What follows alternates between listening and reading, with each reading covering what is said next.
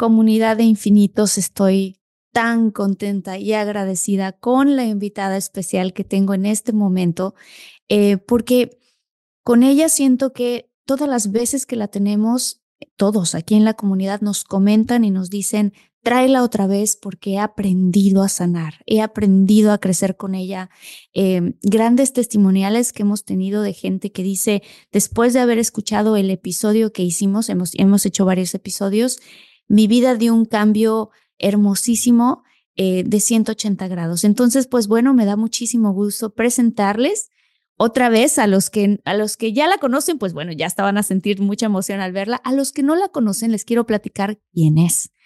Eh, Margarita Blanco es hoy una reconocida figura en el desarrollo humano con una larga preparación, tiene más de 20 años impartiendo y diseñando cursos, talleres y conferencias en desarrollo humano y es autora del libro muy, muy exitoso que se llama Sanación Emocional del Niño Interior, nombrado por Amazon como uno de los mejores libros del año y la creadora de un método que se llama Método Ser Mejor Ser, que ha sido impartido a miles de personas desde el año 2005. Aquí está con nosotros Margarita Blanco.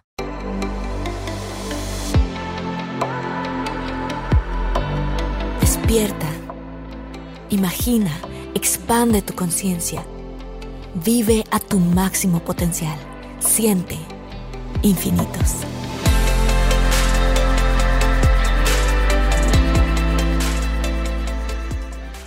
Margarita, bienvenida. qué gusto, qué gusto. Ay, no sabes, Martita, qué alegría me da estar aquí nuevamente. Pues realmente para mí ha sido como, como, como decir, eh, híjole, hice un viaje precioso a la Toscana o fui a las este, cataratas aquí o allá y fue maravillosa esa experiencia. Fui a a la playa en Nayarit y encontré un lugar divino. Así ha sido para mí de hermoso ir a encontrarme con los infinitos y a tener este chance de platicar contigo, Martita querida, en las diferentes sesiones que hemos tenido. Así es que un beso muy grande. Un beso muy grande. Infinitos mm. comandados por su infinitamente preciosa que es nuestra querida Marta. Ay, muchas gracias, Margarita. Fíjate que eh, para los que no han escuchado todavía o no han visto el, uno de los episodios que hicimos que habla de cómo sanar las heridas de la infancia, quisiera retocar contigo un poquito cuáles son estas heridas eh, para que podamos partir de ahí con el tema que tenemos hoy, que, que vamos a hablar muchísimo de cómo reparentarse a uno mismo. Em, porque a veces estamos viviendo situaciones en nuestra vida en donde nuestras emociones nos ganan. Sobre todo nos pasa con la pareja, con los hijos, en donde de repente dices cosas y después dices, ay, ¿por qué dije esto? ¿No? O reaccionas a una situación y dices, ¿por qué, Dios mío, reaccioné, reaccioné de esta manera? O que al contrario, sientes que alguien te hizo algo y lo sufres, pero por días y hasta ya no les quieres hablar. Y cuando uno empieza a escarbarle un poquito, te vas dando cuenta que muchas de estas reacciones y estas cosas, ¿de dónde vienen, Margarita? Claro que sí. Me, me encanta esta introducción porque muchas veces la gente piensa solamente aquí, ¿no? Tengo problemas con mi pareja, tengo problemas con mis hijos. Este entró a la adolescencia y estamos en guerra, mi hijo y yo, ¿no? o, eh, ya no soporto esto que está pasando aquí ahora en mi oficina, en mi trabajo, en mi situación actual. No, todo tiene que ver con lo que pasó en tus primeros añitos. Y em, me parece muy, muy buena idea el que dé un poco de contexto de esto del niño interior y las heridas para poder entender por qué es tan fundamental poderse reparentar. Em, Fíjate que cuando hoy se sabe más y más con la neurociencia y con lo que se estudia a profundidad de la formación inicial del embrión humano, ¿no? Y qué pasa con el cerebro del embrión, ¿no? Que es, hasta hace pocos años, pues era, pues, pues es un frijolito que ahí va creciendo muy encantador y ya, pero pues tú a saber qué más pasaba, pues se va formando, punto. ¿no? Aquí es muy interesante entender ahora que una de las primeras cosas que se empiezan a formar, una de las primeras, no cosas, estructuras que se comienzan a formar en este pequeño, pequeño, pequeño embrión, tan pronto como en los primeros 25, 28 días de inicio de la gestación, es la parte del cerebro que se conoce como cerebro reptiliano. Okay es el cerebro de flight or fight response, de la respuesta, córrele o ataca, la respuesta de sobrevivir. Vivir. ¿Cómo le vamos a hacer para tener esta activada, esta respuesta de sobrevivencia? Si mamá y papá están teniendo situaciones complicadas, mamá está sufriendo, llorando, angustiada, con miedo, con esto, con enojo, con todas estas emociones de baja frecuencia, emociones negativas que están en su torrente sanguíneo y que están nutriendo a ese pequeño embrión que ella probablemente todavía ni siquiera sabe que está embarazada.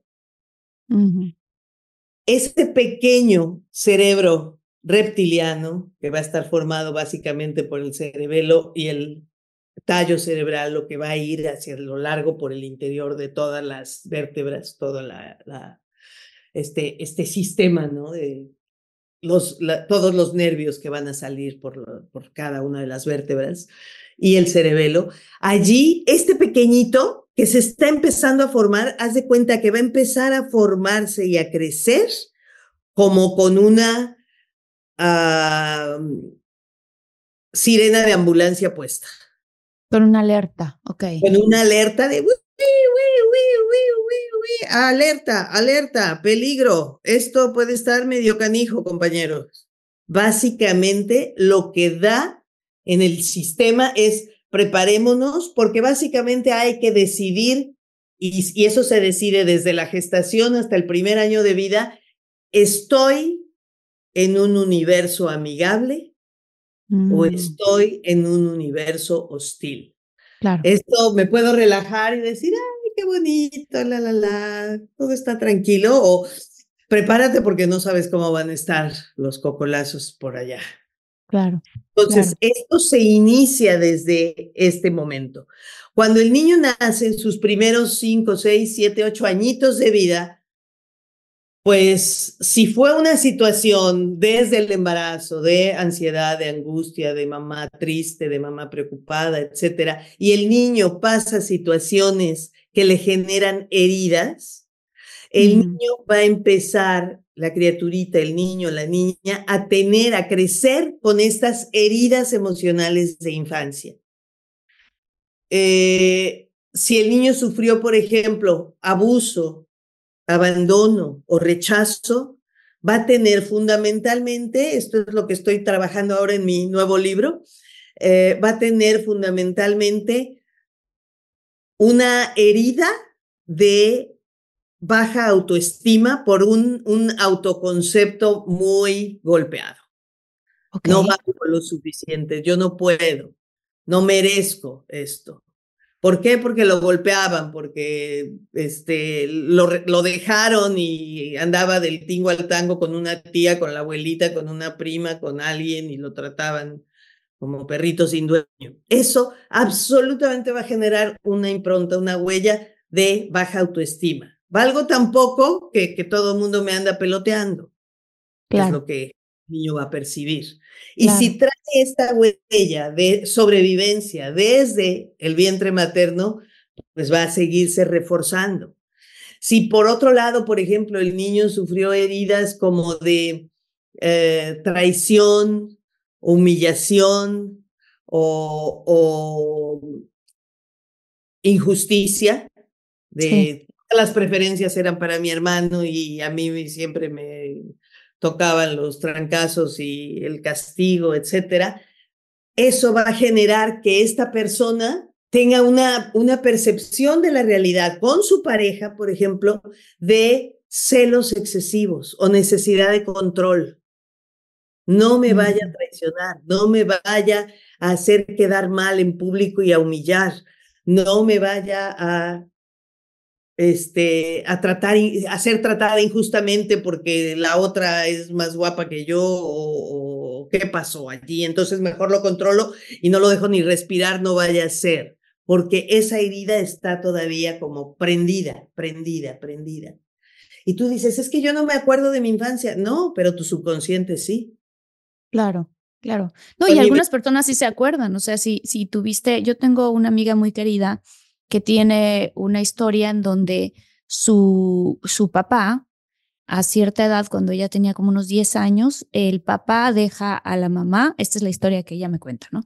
Mi papá dejó a mi mamá por una mujer 10 años más joven y luego mi mamá después se enamoró de alguien, se casó con ese alguien, se convirtió en mi padrastro y ahora ese padrastro también dejó a mi mamá cuando, ¿no? En otra edad, ya ella más grande, por una mujer 10 años más joven, ¿no? Entonces ella tiene esta situación de, con su pareja, tiene un miedo de que, exacto. Y entonces es, es, es una especie como de, paso todo el tiempo con él, hablamos todo, es nosotros, nosotros, nosotros, ¿no? Lo que estamos creando nosotros y el miedo constante, y si me deja, y si me deja por alguien más joven, y si me deja por alguien más joven. Y eso es como estar atrayendo tu peor miedo. Claro. Porque por muy enamorado que haya estado él al inicio de decir, sí, órale, vamos a hacer algo de un proyecto de vida juntos, si verdaderamente es como, no, me dejas respirar, espérame, confía, nomás voy aquí enfrente, no, yo voy contigo, auxilio, socorro. Claro. ¿Y por qué hiciste 20 minutos si tu oficina está a 8 minutos 34 segundos en, sin tráfico? ¿Por qué hiciste 15 minutos? ¿Dónde te pasaste los otros 7 minutos restantes? Entonces termina el otro diciendo o, o, o me voy con alguien más o quiero salir corriendo o esto es un infierno. Entonces la persona puede decir, esto no tiene nada que ver con mi mamá, con mi papá, que hacía, tiene todo que ver. Entonces, ese sería el segundo grupo. El tercer grupo es si el niño tuvo heridas, por ejemplo, de indiferencia o de negligencia. Que no lo pelaban. No pelaban. y le daba igual si se trepaba a la azotea o si tragaba comida chatarra todo el santo día o si se le picaba el diente o si algo pasaba y decía, pues ya se le ha de quitar, ay, niño, es tremendo, ay, bueno, ay, no me di cuenta. Esa indiferencia o esa negligencia van a hacer que esa persona como adulto tenga muchísima dificultad para cuidar de sí mismo y mucho más para cuidar de otros. Mm. ¿Cómo le haces para cuidar de otros si no te sabes cuidar a ti? Y si no tienes una historia de cómo se cuida a otro ser querido. ¿no? Entonces va a repercutir en su relación de pareja, va a repercutir en su manera de ser papá o mamá, sin duda. Claro, claro.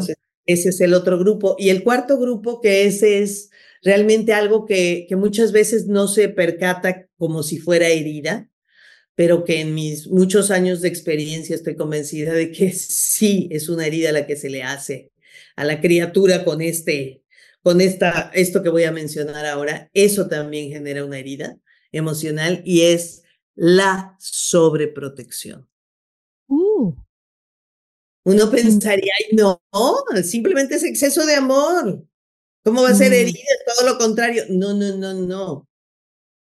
No le hagas ese pobre favor a tu criatura. Cuando tú lo estás sobreprotegiendo a tu niñita, a tu niñito excesivamente, esta herida, ¿qué es lo que le va a causar cuando sea mayor? Un, un comportamiento de dos tipos, o de este o de este, dependiendo de qué, de cómo sea su, su personalidad, su, su energía vital, ¿no? ¿Cuáles serían? o alguien muy débil, muy, muy pasivo, que va a buscar de quién se pesca para que alguien el marido, la suegra, la hija, la nuera, quien sea por el resto de su vida, le siga diciendo qué color le queda mejor del vestido o qué zapatos comprar o qué hacer para la comida de cumpleaños, porque no sé qué hacer. Yo no tomo decisiones en mi vida. Wow. Mi vida me la resuelven.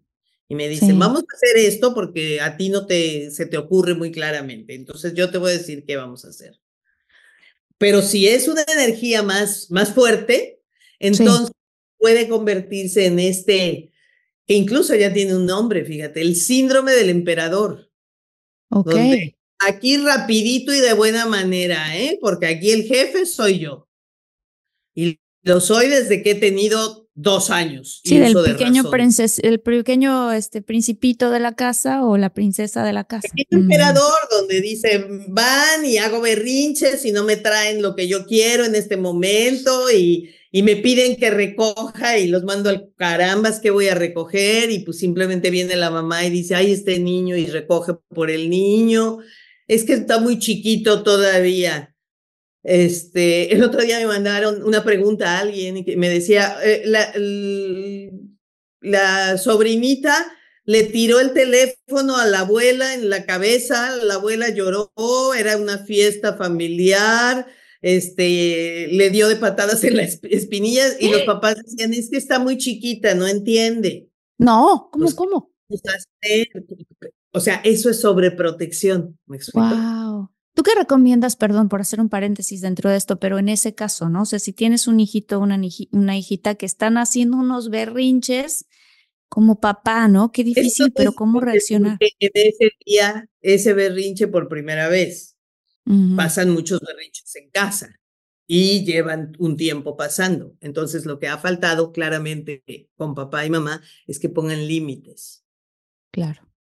Límites firmes tranquilos, sin golpes, sin amenazas, sin insultos, no a la personita, sino al hecho, a lo que está haciendo. Mm, qué interesante. Y de alguna manera dices, esto no es permitido aquí, esto no puede pasar, esto no es y un gran, gran eh, ah, psicólogo de niños que fue, pues el psicólogo de mis hijas también cuando eran chiquitas y tiene unos libros maravillosos. Hace mucho que no sé de él, pero amo su libro y lo tengo así como muy preciado. Eh, él lo que dice fundamentalmente es reglas ignorar alabar. Este ¿Reglas qué? Amigo se llama Luis Gadea, por cierto. Este, reglas son tres puntos. Reglas, ignorar, alabar. Ok. Reglas, ignorar, alabar. Esa es la mejor receta antiberrinches. ¿Qué significa? Reglas claras. Esto no se va a permitir, esto no se vale. Hay un dulce hasta el final de la comida, no antes. Hay que recoger los juguetes antes de que sea tu programa favorito.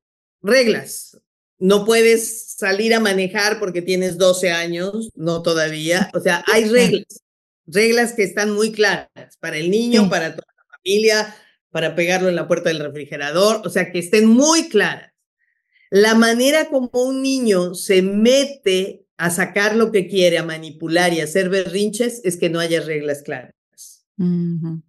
Mamá dice una cosa, papá dice otra, mamá dice que no cuando está de malas, pero dice que sí, si la logro convencer y la, le saco una sonrisita. No, hay reglas. Claro. ¿Ok? Entonces, reglas es el primer punto. Ignorar, ignorar la conducta no adecuada. O sea, está tirado en el piso en el supermercado. ¿Qué haces? Yo no, yo no puedo trabajar, yo no puedo andar por el supermercado con niños haciendo berrinche, qué horrible, yo ya me voy. Y te coges tu carrito y te vas al pasillo de junto. Obviamente vas a estar echando un ojo de qué pasa por el otro lado del pasillo o lo que sea, pero que el niño se sienta que ya mi mamá se fue, no te vas de a de veras. Claro, obviamente, obviamente. Estás echando ojo, pero para el niño es ya no hay público. ¿Qué pasa tú como maravillosa actriz si quieres hacer una obra de teatro y sales a, escena y no hay público? Ni uno. cancelas la obra ese día, claro. No haces toda la obra si no hay público. El niño, un berrinche, está haciendo su obra. Ya. No hay público, pues ya, pues, ¿dónde está esta señora? ¿Dónde se fue? Claro. ¿Ok? Y finalmente, alabar, reconocer las tareas que sí está haciendo muy bien y que quieres que se repita esa conducta, refuerzas esa conducta. Cuando el niño siente que tiene la atención de toda la familia en su berrinche, dice, hoy hubo, pero cupo lleno en la sala. Claro.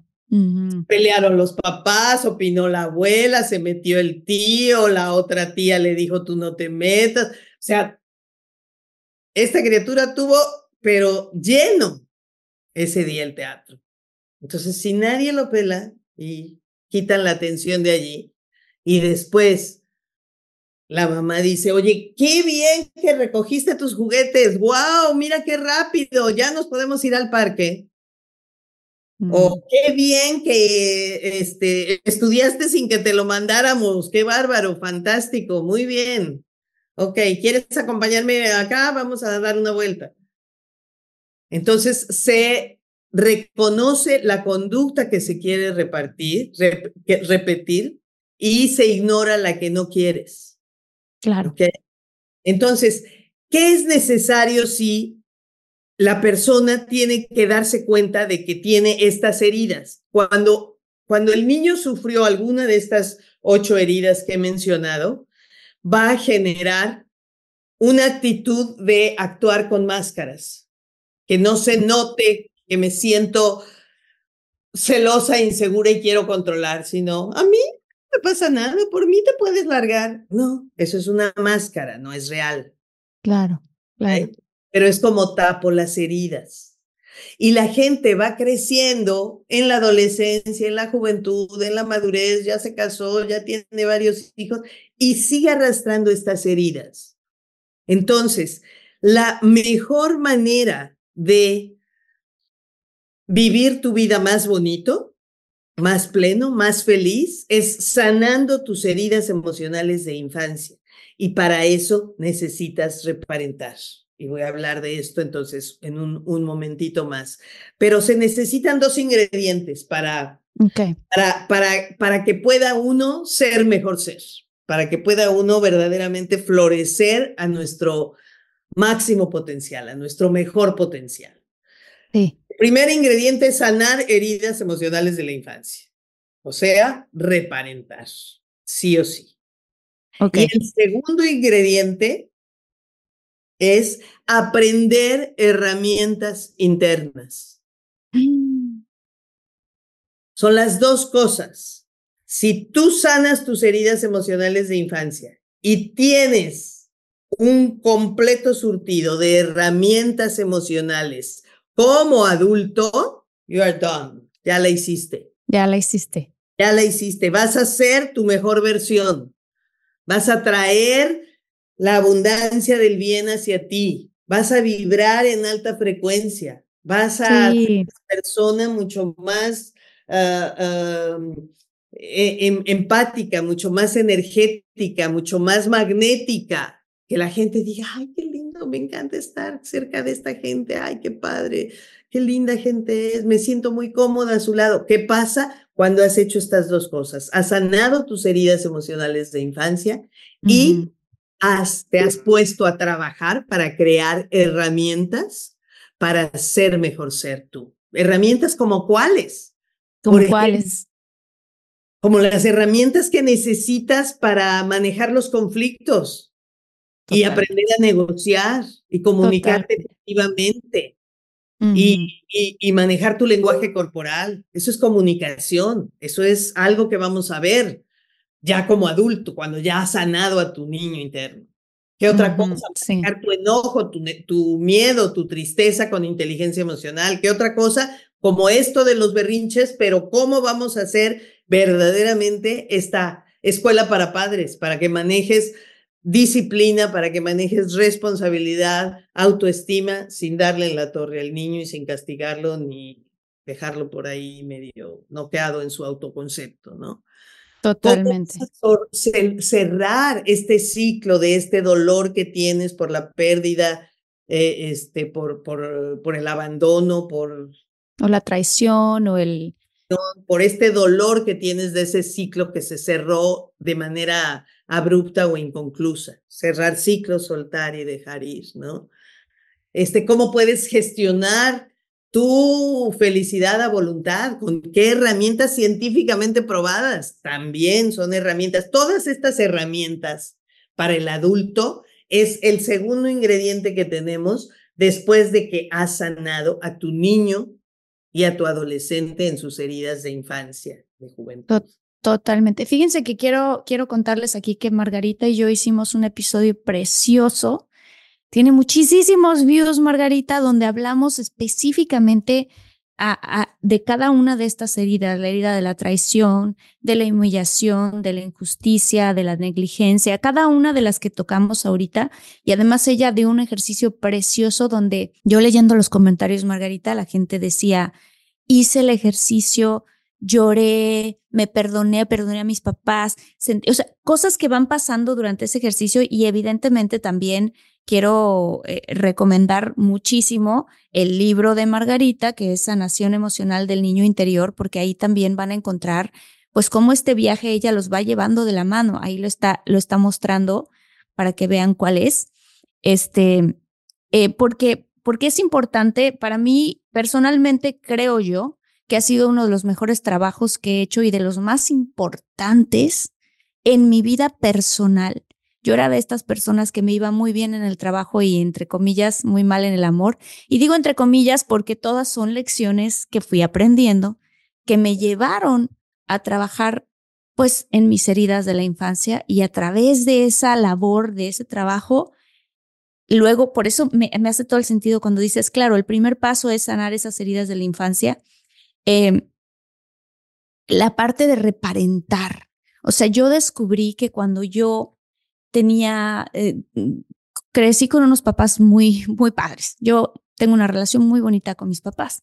Sin embargo, a los 19 y 20 años que me tuvieron, pues imagínate, estaban bien chavitos. Claro. Y entonces cuando, cuando entre ellos se peleaban, eran súper explosivos. Siempre trataron de hacer lo que no nos escucharan, o sea, que no los escucháramos nosotros como niños, ¿no? Pero ellos con sus personalidades explosivas, cuando yo hacía algo mal, entre comillas, o lo que sea que estaba viviendo, era, ah, ¿qué hiciste? no sé qué, ¿no? Esta sensación como de, ay, hice algo mal, hice algo mal. Entonces me volví una niña muy obediente, súper obediente, ¿no? Este, ¿qué pasaba? De cierta manera, por la manera en la que crecí, yo no podía, de alguna manera no podía soportar los gritos, ¿no? O sea, si, si, si yo tenía una pareja que se enojaba, yo no podía, pero no podía ni que se enojara mucho, ni que se enojara poquito. O sea, si alguien se molestara conmigo tantito, todo mi sistema nervioso, todo mi corazón, mis palpitaciones, yo ya decía, ¿cómo lo arreglo? Lo tengo que arreglar ya, porque entonces si no lo arreglo pronto, me va a cortar, me va, ¿no? No, que va, todas esas cosas. Entonces, yo fui aprendiendo que también está bien, si la gente se enoja, pues se enojó. Yo puedo, no necesito a fuerza que tener que arreglarlo, ¿sabes? Si, y ahora, si alguien grita y se enoja y despotrica, pues bueno, más bien tú date la vuelta y vete, ¿no? ¿Qué estás haciendo ahí? Pero yo hacía lo contrario, yo me quedaba y me quedaba para tratar de cálmate, tranquilízate, cosas que yo sin querer fui aprendiendo a hacer de chiquita. Claro, ¿no? claro. ¿Qué es lo que el niño va a aprender? ¿Qué pasa con esta energía de papá y mamá? ¿Qué hace mamá? ¿Cómo reaccionó papá? Los papás muchas veces dicen, ay, ni cuenta se da, está viendo la tele, está jugando con sus Barbies. Come on. Claro. ¿De qué hizo? ¿Qué, qué, ¿Cómo reaccionó? ¿Qué le dijo? ¿No? Y empieza a generar en su cabeza todo tipo de historias de lo que es mejor hacer o dejar de hacer. totalmente. Y entonces yo me atraía parejas que eran por casual, casualidad del destino, a lo que uno más le huye es lo que uno más atrae de esa forma, ¿no? Cuando todavía no sanas. No hayas trabajado todavía. Exacto, no lo había trabajado. Entonces, casi todos, no todos, casi todos los exnovios que yo tuve eran súper explosivos cuando se enojaban. Y entonces yo me volvía la apaciguadora, no todos, o sea, pero el, sobre todo, ¿no? De los últimos, así ya como que la vida te va diciendo, no has aprendido tu lección, mamacita, ahí te va uno todavía más potente, ¿no? a ver si, a, ver si ya le entiendes. ya le entiendes a esto, porque no se trata de tu pareja, se trata de ti. De ti, absolutamente. De ti. ¿Y cuántas veces uno como, como mamá o papá va a decir, estoy haciendo lo mismo que hacía mi mamá y que yo odiaba? Sí. Y que yo dije, nunca jamás haré eso con mis hijos y lo estoy haciendo. O estoy buscándome la pareja que más me asusta y más me pone fatal y dejo de comer tres días y caigo en la depresión y Pero se siente familiar. Esa es la cuestión.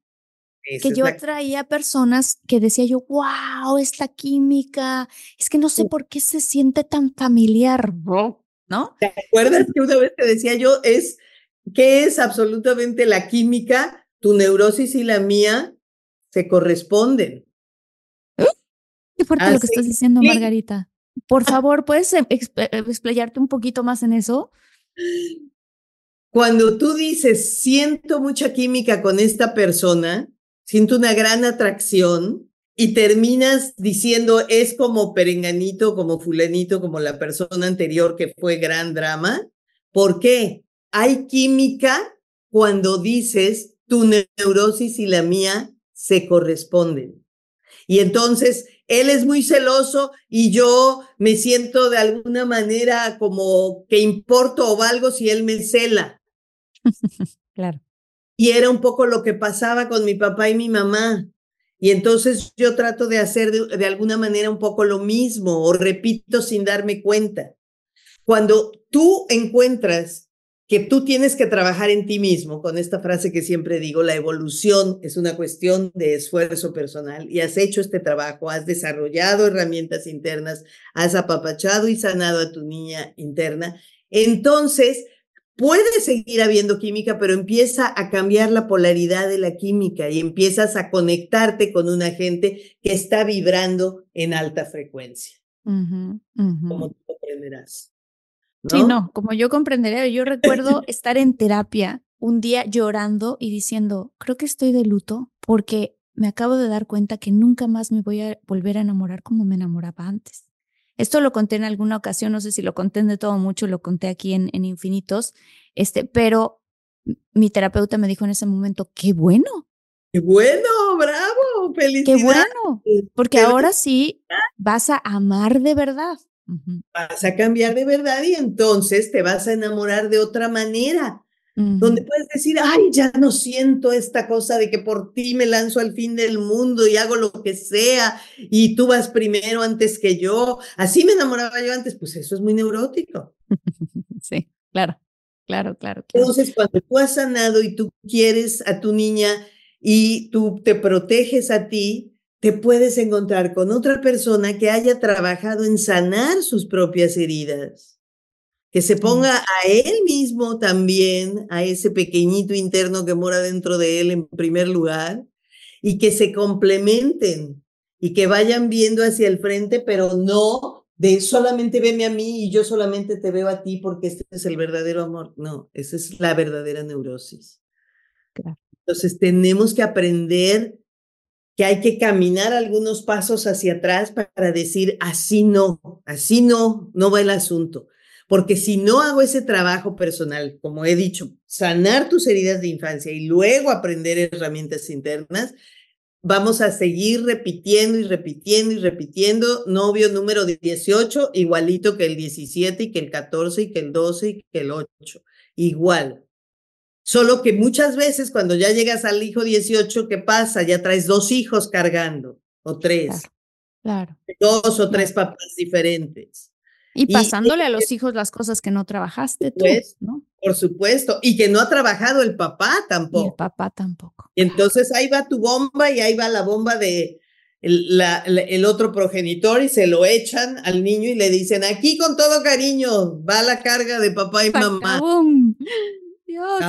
Margarita, ¿cómo se reparenta uno? ¿Cómo se reparenta? Bueno, el proceso de sanar heridas emocionales de la infancia es un proceso que al principio, cuando uno comienza a hacerlo, es doloroso, duele, duele. Sí. Duele darse cuenta de que a lo mejor papá nos abandonó o siempre engañó a mi mamá y la maltrató. Duele.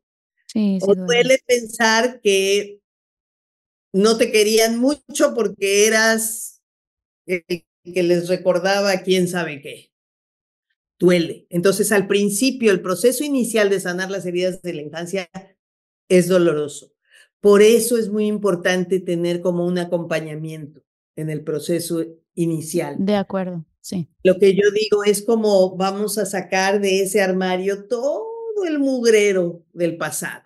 ¡Au! No, mejor lo barro y lo pongo atrás de la alfombra o cierro el closet y me voy corriendo. Pues sí, pero te va a seguir doliendo. Con tu pareja número 18 o con tu situación de trabajo, con tu salud, va a seguir saliendo por algún lado. Entonces, hagamos limpieza de armario, ¿ok? Ese es lo primero que vamos a hacer. Y lo primero que vamos a hacer es vamos a ir a buscar a ese niño a un espacio que hay dentro de nosotros, que es como una especie de calabozo horrendo de castillo medieval, así húmedo, frío, con goteras, con bichos. Y ahí vive nuestro niño interior. Oh, no, esa chiquita tan preciosa, sí, ahí vive. ¿Por qué? Porque tú no te has dado cuenta de que está allí, entonces está completamente abandonada. Claro. Abandonado. Hasta que te digo, oye, vamos a sacar a tu niña de ese calabozo, a tu niño de ese calabozo. Y vamos, te acompaño y lo logras sacar. Después de eso que viene, viene el reparentar. Hasta ese momento. A ese momento cuando ya has ido y le has dicho, véngase mi chiquita, véngase mi chaparrito, aquí estoy yo. Y entonces van a empezar, a, va a ser como una danza muy hermosa, donde va a haber varios personajes, ¿ok? Va a haber una, una versión de tu niño, que es el niño vulnerable. Sí. Sí, sí, sí. A ver, otra ¿Podemos dar un ejemplo, Margarita, de un, de un, de un pleito, una situación, algo que suceda en donde, para que, para que... Donde vamos a actuar. Exacto. ¿Cómo vamos a actuar? Pero primero déjame plantear los personajes para ver quién totalmente. está actuando.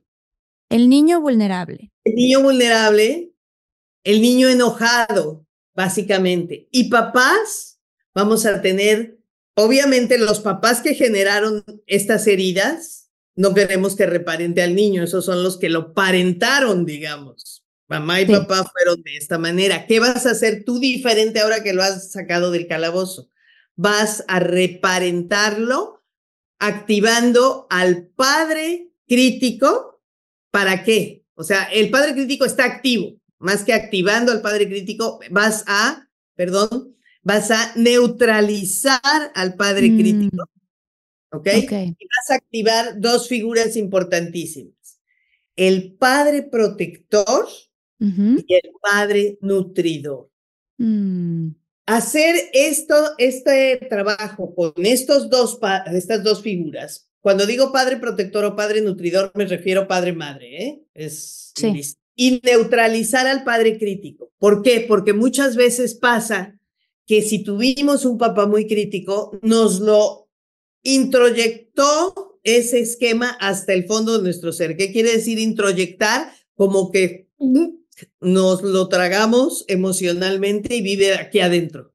El papá crítico. Entonces, me preguntabas, a ver un ejemplo, ¿qué, cómo, ¿cómo funcionaría eso en un ejemplo? Tú te sientes vulnerable cuando te dicen que eres gordita o chaparrita o morenita o que cantas muy feo que te quedó muy salada la sopa. Y es un punto delicado porque se reía papá y mamá de cómo hacías la sopa o cómo cantabas o de lo que hacías aquí o allá o que eras muy morenita o muy X o Z y te hacían sentir muy mal, muy incómoda y tu pareja te dice, ay, pero tú como cocinera eres maravillosa violinista, ¿eh? Qué bárbaro. Automáticamente te vas a sentir vulnerable, porque se van a reír de lo que a ti te hacía sentir, no valgo o no merezco. Ahí estás muy vulnerable. Generalmente, ¿qué va a pasar? Porque es lo que ha pasado a lo largo de muchos años. Se activa el padre crítico introyectado. Y te empieza a hablar. ¿Ves? Cocinas horrible. Pero ¿para qué cantas si tienes una voz tan fea? Siempre te lo han dicho desde chiquitas. Acuérdate que decía la abuela, que de esta niña no la dejen cantar. Y te empiezas a atacar con ese padre crítico que ya vive dentro de, de ti. Y la niña vulnerable es muy frágil para decir, ya no me digan eso. Entonces, ¿qué haces? Te pones a llorar, te pones la máscara de vete al caramba si no quiero hablar más contigo, pero estás claro. por dentro. Claro. Reacciona neuróticamente desde su vulnerabilidad esa niña al haberse activado el padre crítico introyectado. ¿Qué es lo que se necesita? Que podamos generar fuerza en estas dos figuras, el padre protector y el padre nutridor y que entonces vengan estas dos figuras, por ejemplo, en este caso sería el padre protector, el que diría, le diría al padre introyectado el crítico. ¿Y a ti quién te preguntó si la niña sabía cocinar o si la sopa estaba salada? ¿Quién te metió aquí este ajo? Tú salte, sáquete por ahí. Fuerte. De la misma manera que un papá protege a su niño el niño lo están golpeando unos amiguitos, el papá va a llegar y va a decir, oigan, chamacos, ¿qué les pasa? A ver, tú quítate. No, no, no, a ver, va a resolver el asunto, se va a hacer cargo de eso. Eso es el papá protector y ahí estás reparentando a tu niño. Estás generando en ti como adulto a, un, a una figura protectora que probablemente te faltó cuando eras pequeñito. Quisiera dar un ejemplo también porque esto me sirvió muchísimo a mí en, terapia y lo fui aprendiendo. Y voy a dar un poquito de contexto para que podamos entender y que cada quien de los infinitos piensen en cosas que les, les pueden resonar o que les han pasado a ustedes y que te das cuenta que eres tu niño vulnerable y cómo después te convierte, o sea, todo lo que todo lo que explicaste tú. Cuando yo estaba chiquita, en algunas ocasiones nos pasó que mis papás estaban tan ocupados que éramos los últimos niños a los que recogían de la escuela. incluso en un par de ocasiones se les olvidó a nuestros papás recogernos de las clases de natación. Y entonces imagínate, ¿no? Yo y mi hermana ahí sentadas en la calle, nueve de la noche, en la calle, ¿no? Eran otros yo tiempos. Pensaba, eran otros tiempos, no pasó nada, obviamente, Después llegó mi papá y, ¡ah! y se reía y nos reíamos y nos subimos al coche y todo bien. O sea, nunca fue llorando, ¿dónde están mis papás?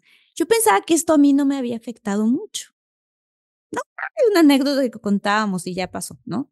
Al mismo tiempo, eh, y esto para que ustedes reflexionen de sus propias historias. Eh, yo, de, yo de chiquita me pasaba, me llegó a pasar en un par de ocasiones que yo tenía muchas ganas de ir a una pijamada de una amiga, mi mamá no me dejaba, entonces yo me escapaba, mi mamá súper enojada, cómo controlo a esta niña de seis años de edad que me desobedece y entonces me castigaba y su castigo es que me dejaba de hablar, ¿no? Tú no me obedeciste, me ignoraste, entonces yo te voy a ignorar.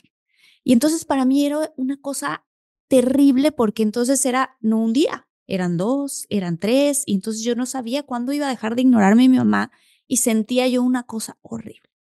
Bueno, voy a contar algo otra cosa rápido, porque todo esto se junta para un evento que quiero contar que tiene mucho que ver cómo yo aprendí a reparentarme.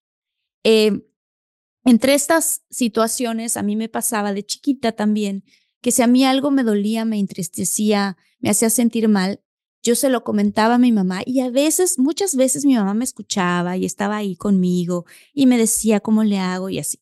Obviamente esas veces las tengo guardadas en mi corazón, pero las que tiene la tendencia el cerebro humano a sacar son las veces en que no lo hizo, ¿no?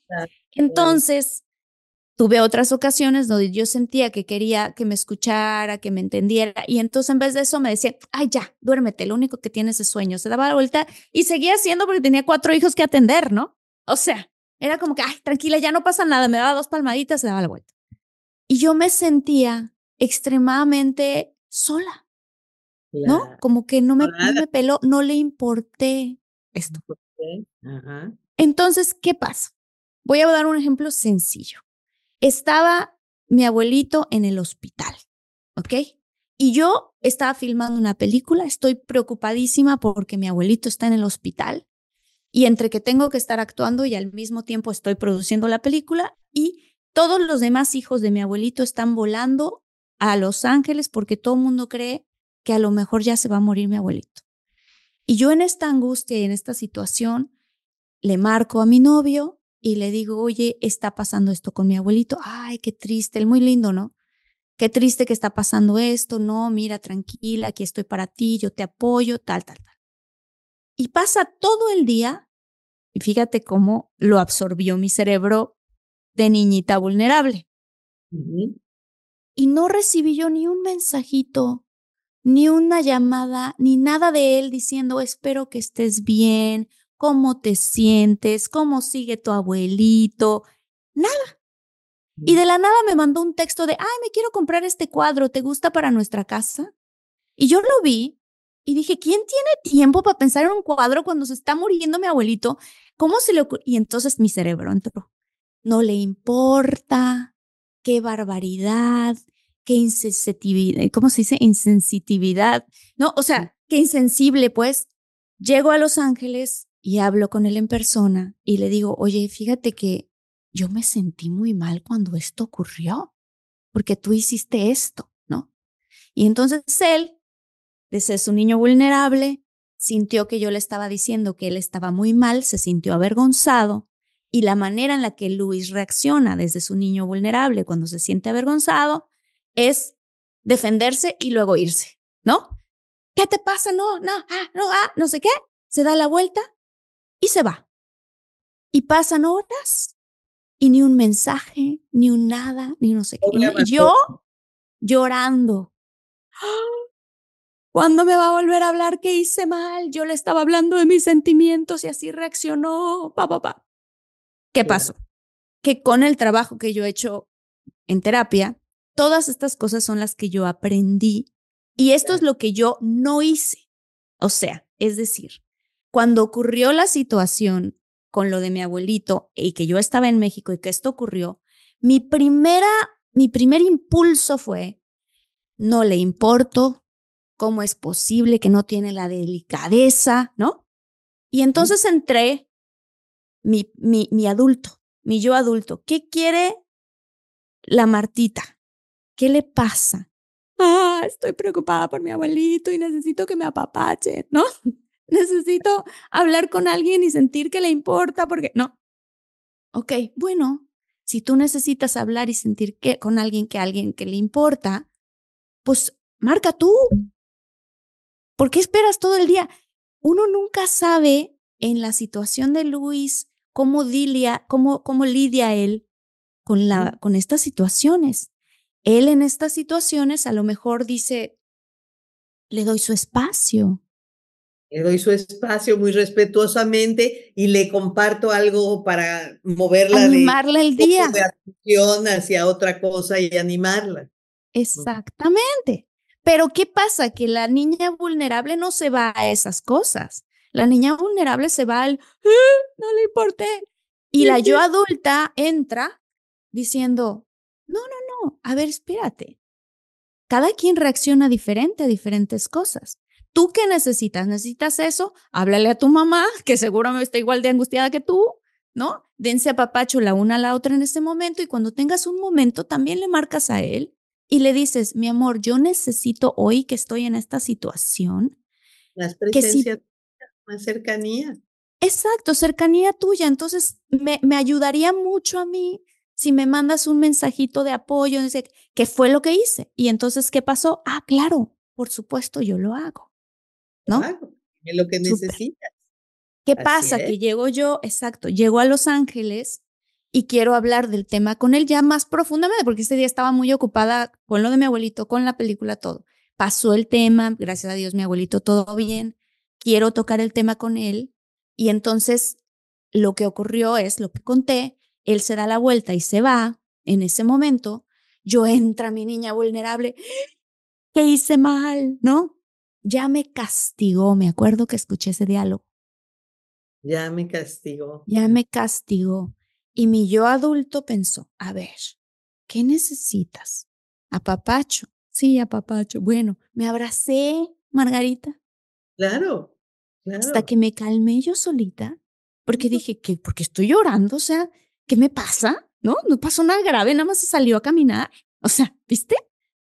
Pero bueno, me apapaché, me apapaché. Y ya que me calmé, dije, ah, es que claro, yo conozco a Luis.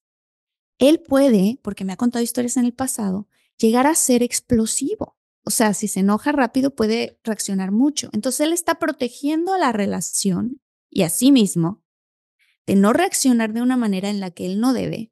Y por eso salió a caminar. Tiempo fuera. Tiempo fuera responsable. Y él va a regresar y todo va a estar bien. Entonces, en vez de que él regrese a una mujer que te fuiste, ¿cómo es posible? Me dejaste en una especie como de victimez o de niña vulnerable en ese momento, ¿no? Claro. Él regresó a una mujer que estaba normal porque me encargué de mí misma y él ya estaba tranquilo y llegó, me dio un abrazo y me dijo, oye, ya comprendí lo que me estabas diciendo. Sí, mi amor, eso era lo único que te quería decir. Está bien, yo lo tomé un poquito mal. Entiendo desde dónde lo tomaste tú, porque él me ha contado sus cosas de su niño interior. Todo bien, cero conflicto. cero conflicto. Exacto. Entonces, esto es. Esto es... y vamos a otra cosa, claro, por supuesto. Pero eso que hiciste tú de decir, yo me contuve y yo me apapaché, eso es reparentar. Eso es reparentar, el decir, yo me apapaché, a ver, ¿qué, ¿qué sientes? ¿Qué necesitas? ¿Qué es lo que quiere Martita ahorita? Eso es reparentar. Entonces, hay estas dos figuras que tenemos que tener diferenciadas, que no es solamente un concepto, es algo después de un trabajo interno. El padre protector va a ser de aquí hacia afuera, ¿ok? El padre protector puede mandar un mensajito padre, madre, protector, a, Luis diciéndole, mi amor, este día necesito más tu presencia y tu apapacho cercano. I need it. It will really be very appreciated. Sería muy apreciado. Besos. Ahí está el adulto protector diciendo algo desde su adulto, no una niña vulnerable reclamando porque ahí él reacciona desde su niño vulnerable defendiéndose. Exacto, sí. Entonces, el padre protector siempre va a ser el, el, el, el, que defiende al niño de aquí hacia afuera, hacia el entorno. Mm. El padre nutridor va a ser el que va a apapachar al niño y le va a decir, venga, ¿qué necesita Martita? ¿Qué necesita mi chiquito? ¿Qué quiere esta pequeñita? ¿Qué necesitamos? ¿Cómo te puedo ayudar? Ya, ya, ya. Mira, te voy a poner esta música, te voy a preparar un tecito que te gusta mucho. Vamos a caminar un ratito. Eso es el padre nutridor. Entonces, aquí en mi libro hay una, una parte que a mí me gusta mucho, donde dice un poquito como ciertas es, como, como casi, casi como fórmulas de química o de física. Sí, sí, con esta, con esta igual a esto, así, que se me ocurrieron cuando escribí el libro. Fíjate, dice, a mayor proporción de padre protector y padre nutridor en tu infancia, ¿ok? Si tuviste un padre protector y un padre nutridor, una madre nutridora, un padre protector en la infancia, igual a menores heridas emocionales. A mayor proporción de padre crítico, padre consentidor, padre ausente o negligente, los papás que generan las heridas, pues igual a mayores y más profundas heridas emocionales. ¿Ok? El método, ser mejor ser, plantea una solución muy simple también. A mayor padre protector y padre nutridor desde tu adulto hacia tu niño interno, igual a mayor sanación emocional y mayor plenitud en la vida aquí y ahora. ¿Ok? Entonces, esto está en el, en el libro, pueden buscar. Qué bonito, qué bonito. este esquemita y ahí está como muy, muy, muy claro lo que, lo que es la diferencia, ¿no? Y dice, entonces, fíjate, activar en tu interior los arquetipos de padre nutridor y padre protector para que cuando tu niño interno se sienta asustado, desprotegido, triste o vulnerable, puedas rápidamente hacerle sentir esta contención y seguridad amorosa de tu parte adulta. Entonces es mucho más sencillo poderlo lograr cuando hacemos este trabajo en orden. Sanar tus heridas de infancia, reparentar con el padre nutridor, el padre protector y bajarle y ponerle ahí su, su rayita al padre crítico introyectado y decir, no te pases y no me empieces a molestar a la pequeñita o al pequeñito y a decirle todo lo horrible que es y todo lo culpable que se debe sentir y todo lo mal que actuó. Nadie te está preguntando. Yo te nutro, yo te protejo de afuera y vamos a florecer como florece una hermosa planta. Una hermosa planta, ¿cuándo florece? Cuando recibe qué? Nutrientes, agua, luz. Agua, luz, tierra fértil. Tierra, sí. Tierra fértil, ¿no? Calorcito. Del sol. Este es un congelador, no. Energía del sol. Entonces, hay en el libro este cuadrito que a mí me encanta, este chiquito, que dice, Luz, cuando el niño recibe luz, ¿qué es lo que está recibiendo? La energía del amor, la vida misma. Claro. Que vean al niño los adultos y que realmente les den atención. Ahí el niño está recibiendo luz, ¿no? Guiarlo amorosamente, hacerlo sentir visto y valioso es darle luz.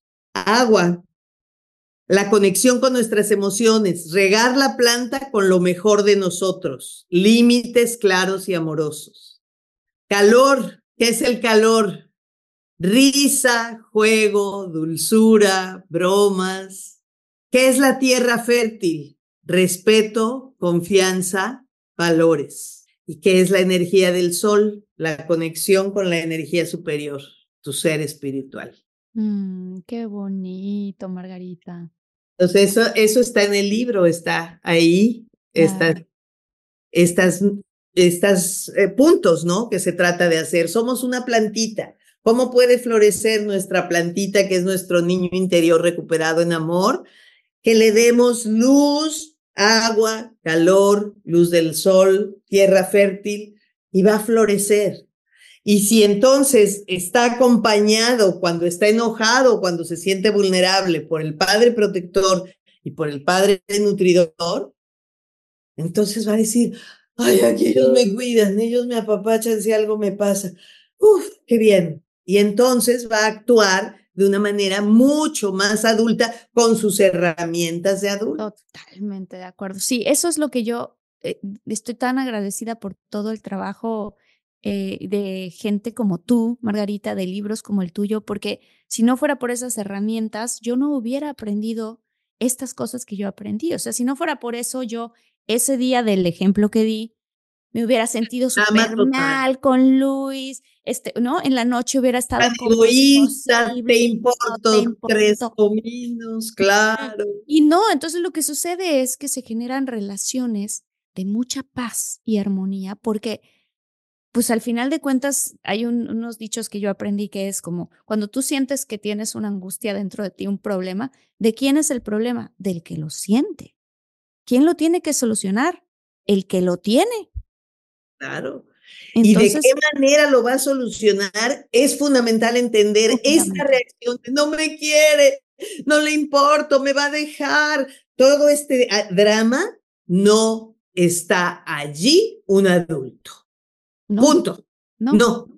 Quien está es un niño asustado, un adolescente lastimado, alguien que se siente vulnerable, muy enojado, muy frágil, y va a reaccionar como ese niño, haciendo un berrinche, este, diciendo, pues ahora no te hablo, porque así lo hacía mi mamá cuando yo, eh, qué sé yo, cuántas historias nos contamos. Entonces, si queremos una relación con más paz, con más armonía, con más congruencia, ¿Qué se necesita que estén allí dos adultos? Totalmente de acuerdo, sí. En el cuerpo de dos adultos. Dos adultos en el cuerpo de dos adultos y no, y no dos adultos de cuerpo con dos niños adentro, ¿no? Dos niños adentro que están ah, reaccionando desde sus heridas. Entonces, el, el, método ser mejor ser, que funciona realmente tan bonito, es porque da estas dos cosas. Te ayudo a guiar tu proceso de sanar y reparentar, sanar a tu niño y, reparentarlo, y luego te doy todas las herramientas de cerrar ciclos, de escuela para padres, de inteligencia emocional, de comunicación efectiva, etcétera, etcétera, que son todos los otros ingredientes de esta fórmula que en conjunto forman el método ser mejor ser. Pues, por favor, cuéntanos de, de tu método y cuéntanos este, cómo pueden encontrarlo, cómo lo se pueden inscribir, cómo, cómo seguirte. Cuéntanos de todo, porque yo estoy segura que la comunidad está así de, nos ah. encanta Margarita, dinos más, queremos saber más de ella. De verdad, muchísimas gracias.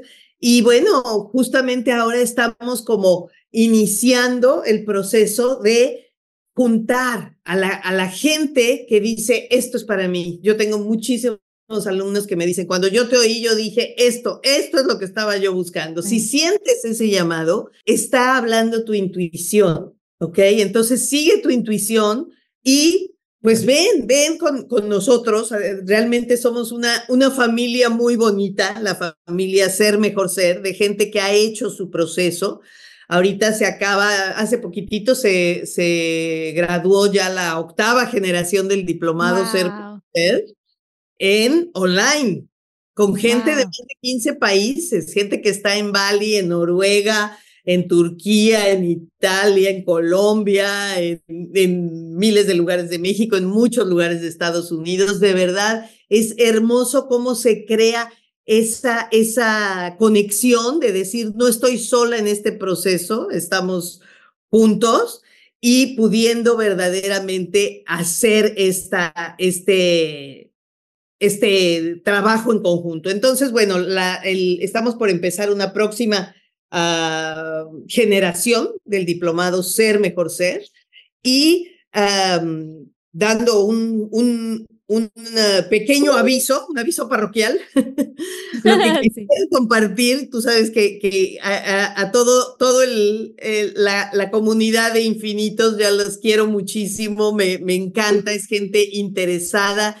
y decidida verdaderamente a, a trabajar para convertirse en la mejor versión de sí mismos. Entonces, les quiero invitar y vamos a poner uh, abajo el link para que vayan a hacer un nuevo quiz, un nuevo, una nueva encuesta, un nuevo quiz eh, que acabo de, de, sacar prácticamente a penitas, que está padrísimo para que la gente entienda y pueda ver cuáles sus, son las heridas principales que corresponden a ellos. O sea, el abandono, el abuso y el rechazo es tu principal este, vertiente de heridas emocionales o más la humillación, la traición, la indiferencia. O sea, vamos a ver cuál, a qué grupo de heridas emocionales perteneces tú es totalmente gratuito y después les voy a invitar a la gente que haga el, el, el, quiz completo y descargue cuál es el resultado, etcétera. Los voy a invitar a un webinar gratuito también, donde vamos a ver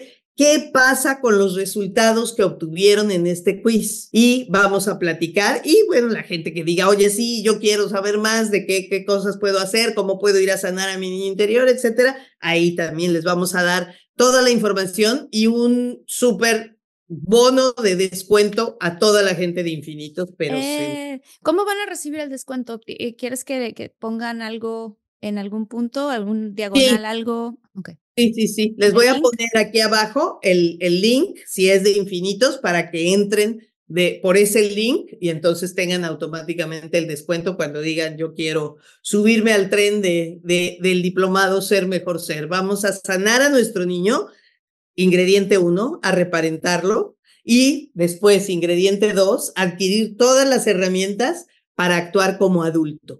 Me encantó de verdad, Marta, me encantó este ejemplo que acabas de dar porque es como en vivo, eh, eh, muy claramente el decir, yo hubiera hecho en otro momento un desastre nacional aquí. Sí. Sí, totalmente. Entonces, el decir, yo tuve parejas muy explosivas, pues hasta, hasta dónde también tú los llevabas al límite. Obviamente, obviamente, claro, totalmente. Y por el otro lado, también en el caso, por ejemplo, de Luis, que tiene muchísima inteligencia emocional y todo, él supo distinguir cuándo se le estaba activando su niño interior, porque lo supo, o sea, él, él, él, y me lo explicó y lo platicamos, fue muy bonito porque me dijo, es que yo, yo sé que me lo estabas diciendo toda la información de una manera muy consciente, pero yo la empecé a tomar como si fuera eh, una crítica de algo que hice mal y me sentí extremadamente avergonzado. Entonces ahí entró mi niño, ¿no? Su niño, su niño interior.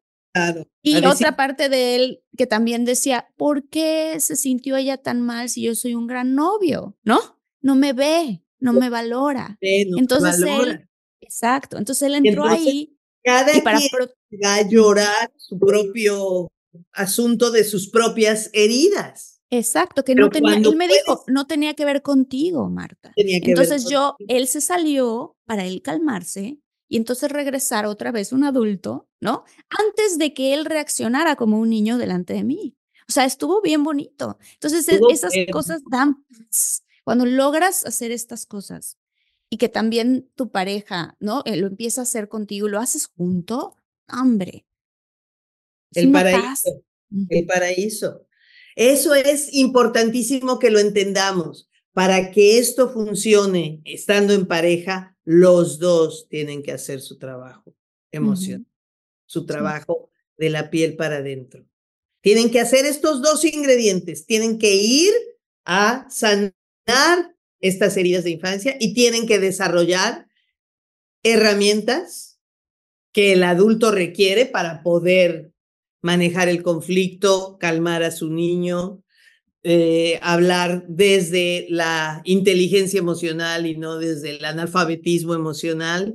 Y eso entonces se convierte en poder vivir una vida plena y feliz, que era como mi pregunta inicial. ¿Se puede verdaderamente vivir una vida plena y feliz o solo los afortunados? No, todo el mundo puede vivir una vida plena y feliz si haces la tarea correspondiente sana tus heridas emocionales de infancia y adquiere las herramientas que el adulto necesitas. Juntas las dos cosas y magia. No, una magia increíble. Y también, o sea, algo que quiero decir que creo que hay que hacer hincapié en eso es, no crean que, bueno, entonces tengo que a fuerza tomar el curso con mi pareja porque si no, no va a funcionar. No, fíjense que cuando uno empieza a cambiar, la gente alrededor de uno empieza a cambiar también. No necesitan haber tomado el mismo curso todo el tiempo. Pero si tienes un, una pareja que le emocionan estas cosas, bueno, qué maravilla que lo tomen juntos.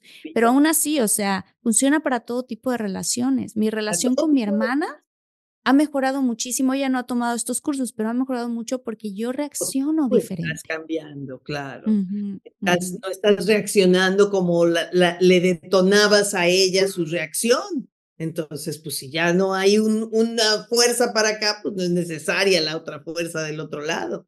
Cambia la energía, ¿no? Entonces, verdaderamente, lo importante es que se trabaje a nivel emocional.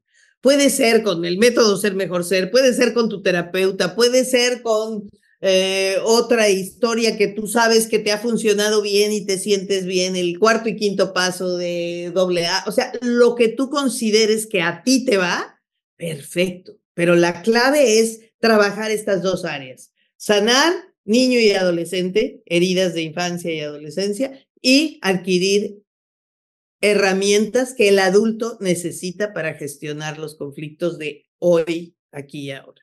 Haciendo eso. Padrísimo, Margarita. ¡Qué bueno! Padrísimo. ¿Cómo, cómo, este, tus redes, nos compartes tus redes, por favor? Evidentemente, aquí va a estar el link para el curso del que estamos hablando. Sígueme, síganme por favor en mis redes. Mi Facebook es Ser Mejor Ser, Margarita Blanco. Mi YouTube es igual, Ser Mejor Ser, Margarita Blanco. Y mi Instagram es ser guion bajo, mejor guion bajo, ser. ¿Ok? ser mejor ser con, con guiones bajos a la izquierda y a la derecha del ser, del mejor, del mejor. Ser guion bajo, mejor guion bajo ser. Padrísimo. Oigan, bueno, pues este, invitadísimos al quiz que está, que está haciendo Margarita, al curso, evidentemente. Y también quiero aprovechar para mandar saludos muy especiales a ciertas personas de la comunidad de infinitos que están ahí, al pie del cañón, creciendo junto con nosotros. Este, Carmen Bayos, Katy Estrada, eh, Oralia Torres, ay, de Silvia, saludos, saludos a Lupita Barrera también. Muchas gracias, Margarita. Qué bonito episodio y esperemos tenerte para otro siguiente episodio y seguir creciendo contigo. Qué bonito, ¿verdad? A mí me encantó y bueno, me gustaría mucho, antes de irnos, enseñarles esta escultura que hice hace un buen número de años. La niña herida con sus cicatrices y raspones. De estas heridas que pues es el proceso de vivir, es decir, ya párenle, basta y abrazando a su, a su oso de peluche. Mm, Pero bueno, esto fue un poco el proceso también de, de exorcizar mis propios dramas. Así me peinaba mi mamá cuando era chiquita. Así tú la hiciste, ¿verdad? Esta escultura tú la hiciste, está preciosa. La, modelé y bueno, esta que está aquí atrás también, que es la, ir de la oscuridad hacia la luz. Y luego ahí está la otra que está en la primera página del libro, que es eh, autosanación. Y que es, es, creo que se ve más bonita en la, se ve más clara en el libro, que es esta, que es precisamente la propuesta de como mm, incubarse, ¿no? Como, como estar empollando este huevo aquí quietecita con este proceso interno de ir hacia adentro para sanar a este chiquito, a esta chiquita, sanar a tu niño interno, sanar tus heridas de la infancia, de verdad que es el mejor regalo que te puedes dar a ti, a tu pareja, a tus hijos, a tu familia, a tu entorno, es lo mejor de lo mejor. Entonces, bueno, pues me encantará vernos, estar en contacto, platicar en otro momento. Te voy a platicar de otro tema que me encanta, que es el cómo gestionar la felicidad en conciencia, independientemente de lo que esté pasando en tu vida, que es precisamente la ciencia de la felicidad o la psicología positiva. En la ¡Qué bonito! Si quieren, si quieren que, que hablemos de ese tema y tocarlo con Margarita, escríbenos en los comentarios. Yo quiero, por favor, hagan un, un capítulo 2 de esto, de lo que está hablando Margarita. Quiero saber cómo eh, poder generar la felicidad a pesar de lo que esté ocurriendo allá afuera. Qué bonito, Margarita, gracias. Muchísimas gracias. Y bueno, ahí abajo dejamos todos los datos. El, el, el WhatsApp de, de, de, mi asistente, ¿lo, ¿lo puedo compartir? Sí, sí, lo puedes compartir. 52, eh, que es México, 55 65 40 56 61 y le mandan un anuncio de un anuncio, un mensaje de WhatsApp y les vamos a estar contando en las redes todo lo nuevo de este año, las cápsulas de evolución, que está padrísimo. Quiero hacer un nuevo podcast. Entonces, bueno, estamos haciendo muchas cosas nuevas para todos ustedes. Qué padre. preciosa, cuídate mucho, salúdame. también.